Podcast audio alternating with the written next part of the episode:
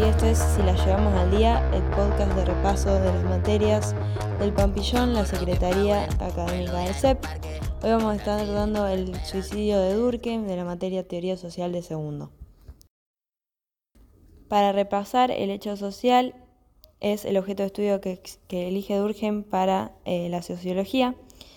Lo define como coercitiva, exterior y colectiva es importante estudiar el suicidio para sociología por su permanencia y variabilidad, eh, calculada por tasa de mortalidad y suicidio. Recuerden que Durkheim usa la estadística y el método comparativo positivista para eh, su estudio sociológico. La sumatoria de muertes voluntarias da un dato de la sociedad. El motivo de la sube y baja de suicidio se encuentra en la sociedad. El suicidio es un hecho social que no se busca la solución individual, sino que se interroga por corrientes que llevan a la alegría o al pesimismo social.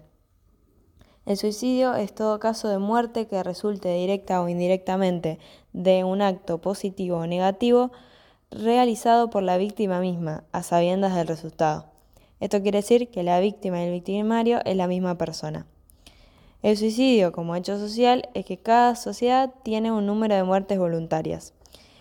Y el suicidio tiene tres causas, egoísta, anómico y altruista. Nosotros nos vamos a concentrar en el suicidio egoísta y en el suicidio anómico, ya que ambos se dan en sociedades modernas, industriales y tienen asidero con nuestra realidad social. El suicidio egoísta quiere decir que el individuo se pone por encima de la sociedad y que la sociedad igualmente no logra la integración por parte de sus miembros. El egoísmo es el yo individual se superpone al yo colectivo. Una inclinación al suicidio, eh, hay una individuación desmesurada. Dentro de la comunidad religiosa podemos distinguir dos grupos. La iglesia, que produce una mayor integración doctrinaria, manera de pensar, sentir, actuar, las reglas de conducta hacen a la integración. La comunidad donde encontrar respuesta y apoyo es eh, la católica, que es distinta al fiel individual sin respuesta única. La reforma protestante, eh, con Martín Lutero, hace a la libre elección. La Iglesia pierde poder de coacción por venta de indulgencias y la corrupción de la Iglesia se cuestiona como referente. El protestante favorece el suicidio porque tiende al individualismo, por decadencia de creencias dogmáticas religiosas, menos prácticas comunes. La religión aglutina parte de un mismo grupo eh, de doctrinas y creencias y el miembro en un sistema de reglas, valores comunes. Se siente integrado. En el judaísmo pasa lo mismo. Por la persecución que tuvieron, la comunidad se une para mantenerse vivos.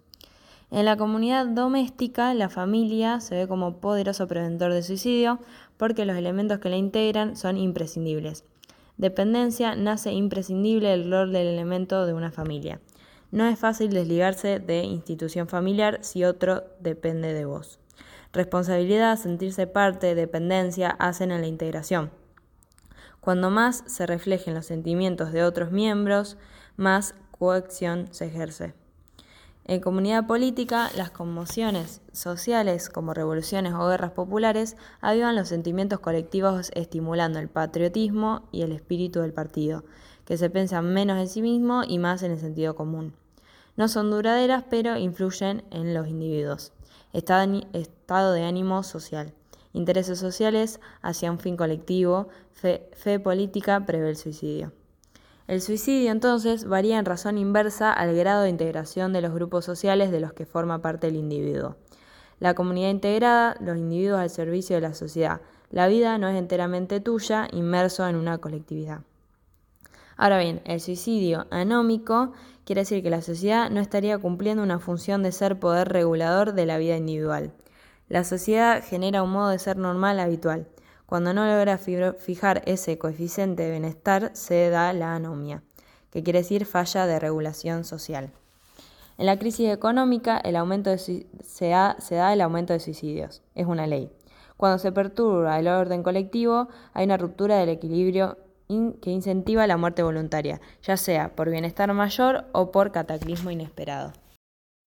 La sociedad pone un límite de aspiraciones al no alcanzar metas está en continuo, la persona está en continuo descontento. El límite que se le pone, que se le impone, es de orden exterior.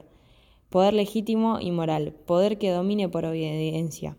Sociedad debe producir contento medio, placer de vivir, se desea según medios que se disponen. El personal trabajadora de mercados se suicida más. Los dueños de empresas, por tener aspiraciones más altas de querer ganar más, se suicidan más. Los obreros siempre ganan lo mismo. La sociedad es el único poder moral superior al individuo y cuya superioridad acepta éste. La sociedad es el papel regulador de las pasiones. En la esfera conyugal, por cuestiones instintivas, a la, a la mujer le influye menos. Donde hay más divorcios, hay más suicidios. Los matrimonios como regulación de sentimientos, pasiones entre cónyuges. En el varón hay, menor, hay mayor tendencia a ser un don Juan, estar con muchas pero insatisfecho, ninguna colme su expectativa. El matrimonio es asegurarle un objeto sexual al hombre, conformarlo. Hombre regula sus pasiones a través del matrimonio. Disminución de suicidios casados con hijos, pero solteros viudos sin hijos se suicidan más. Dependencia con otros, menos suicidios. Suicidio preventivo más para los hombres. El matrimonio para mujeres se ve como acción bajo un régimen moral que hace que se suiciden más estando casadas directamente. En suicidio egoísta está ausente la actividad colectiva, dejándola desprovista de significado. En el suicidio anómico, los las pasiones individuales quedan desprovistas de normas que las regulen. Ambos ocurren porque la presencia de soledad de la sociedad es insuficiente. Bueno, esto fue todo por hoy, espero que les haya servido y nos vemos en el próximo episodio.